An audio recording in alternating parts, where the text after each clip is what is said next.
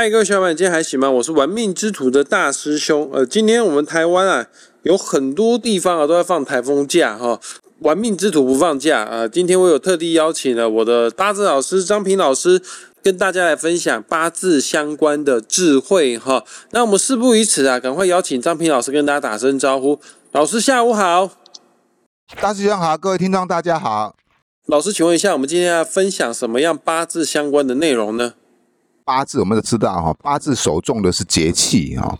那过两天十月八号是寒露哈，先讲一下寒露的特质哈。那寒露是我们这一年里面二十四个节气第十七个节气，也是代表秋天的最后一个月。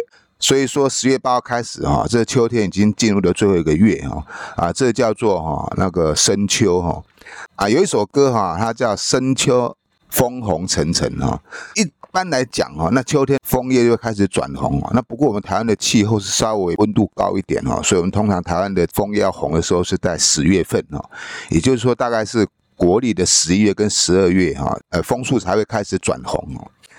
那这个深秋的季节哈，有一句话讲哦，一夜风凉哈，由盛夏到晚秋哈。不要以为现在天气很热哦，其实现在晚上天气的风是吹的是凉风，一天会比一天冷哈。就好比这个大地哈，它已经慢慢的哈进入这个沉寂哈。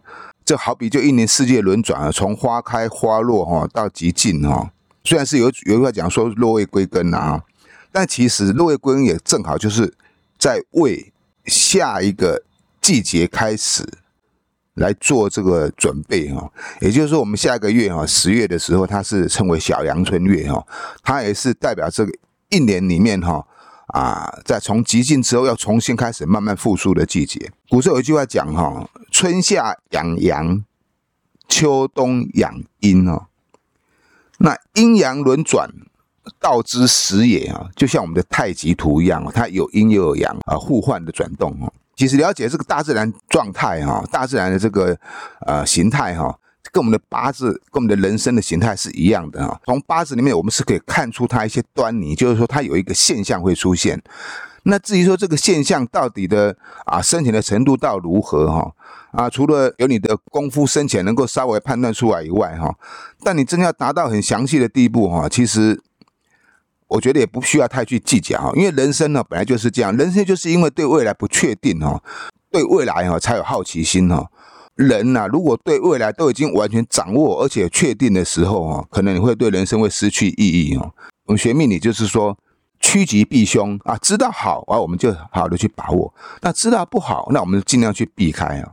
那如果能够达到这个作用的话，呃，就已经是学命理呃最重要的一个目的了。那至于说你说要断的多精准，甚至有些人说，哎，某些人好厉害，他可以断到说某年某月某日某时会发生什么事情。我不是说不相信这些东西啊，因为这些，因为我见过太多啊，认识太多通灵者的朋友哈，这种现象是有，但是这是通灵的现象才有可能，而且通灵者一般来说哈，他只能知道某一件事情，他的神佛传达给他，让他能够叙述出来的某一件事，他没办法哈，整个叙述人的一生的运程跟这个。啊，形态啊，这是比较不比较困难的地方哈，所以各有优缺点了哈。好的，今天我们录音的时间啊是二零二三年的国历十月五号。老师，我查一下万年历哦，今天十月五号啊是丙申日。来，各位听众朋友，赶快打开个人的八字命盘，还没有八字命盘的话，快去下载一个免费的八字排盘软体。叫做论八字，下载好之后，输入你的出生年月日时，你就可以拥有个人的八字命盘了哈。看懂八字其实很简单的，还有分四根柱子。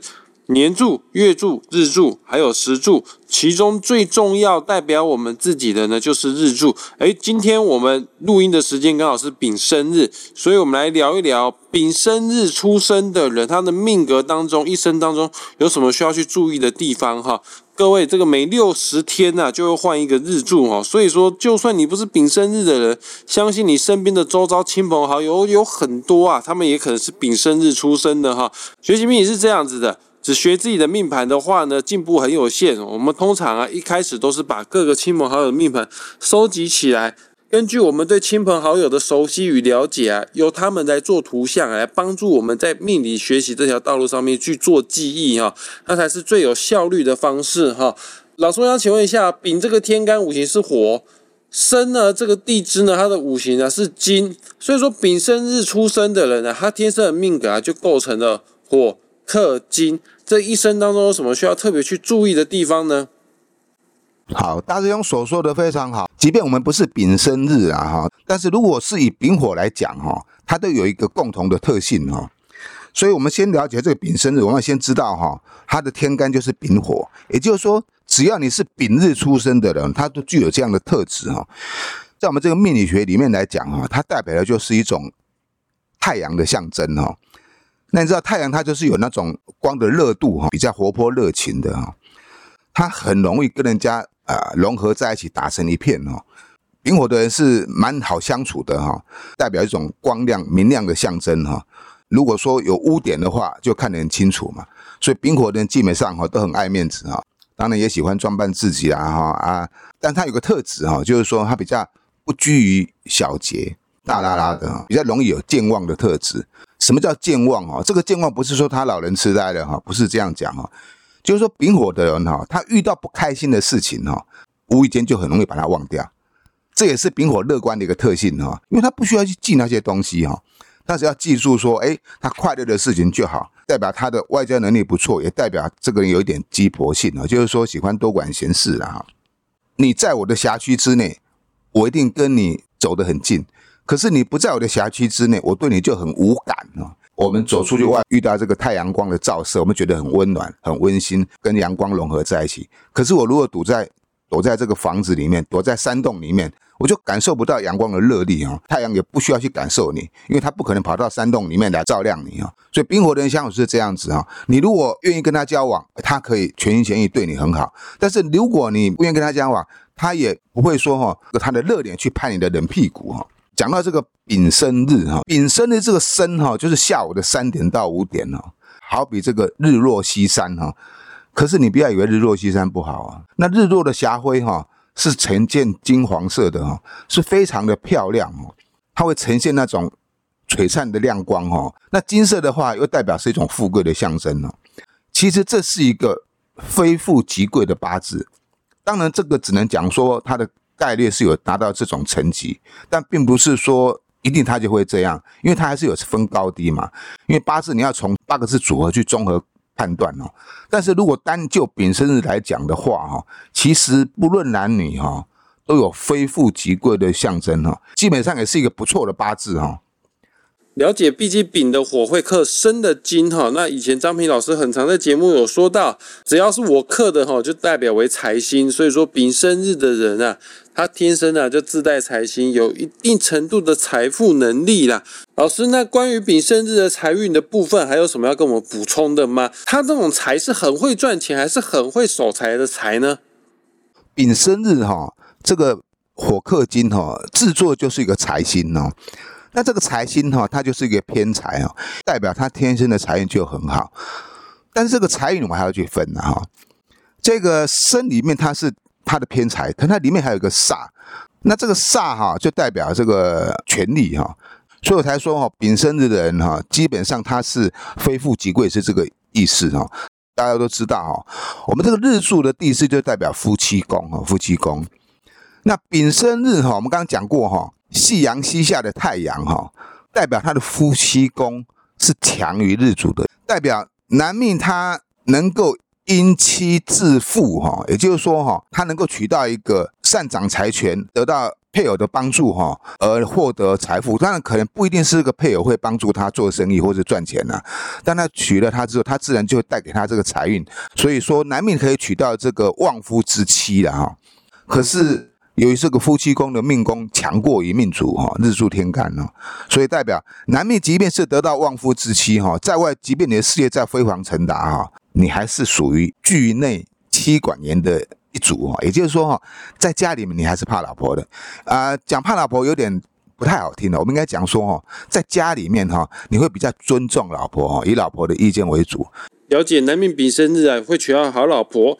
那老师，我想请问一下，丙生日的女生也很多诶，那在感情上面，他们会嫁到一个好老公吗？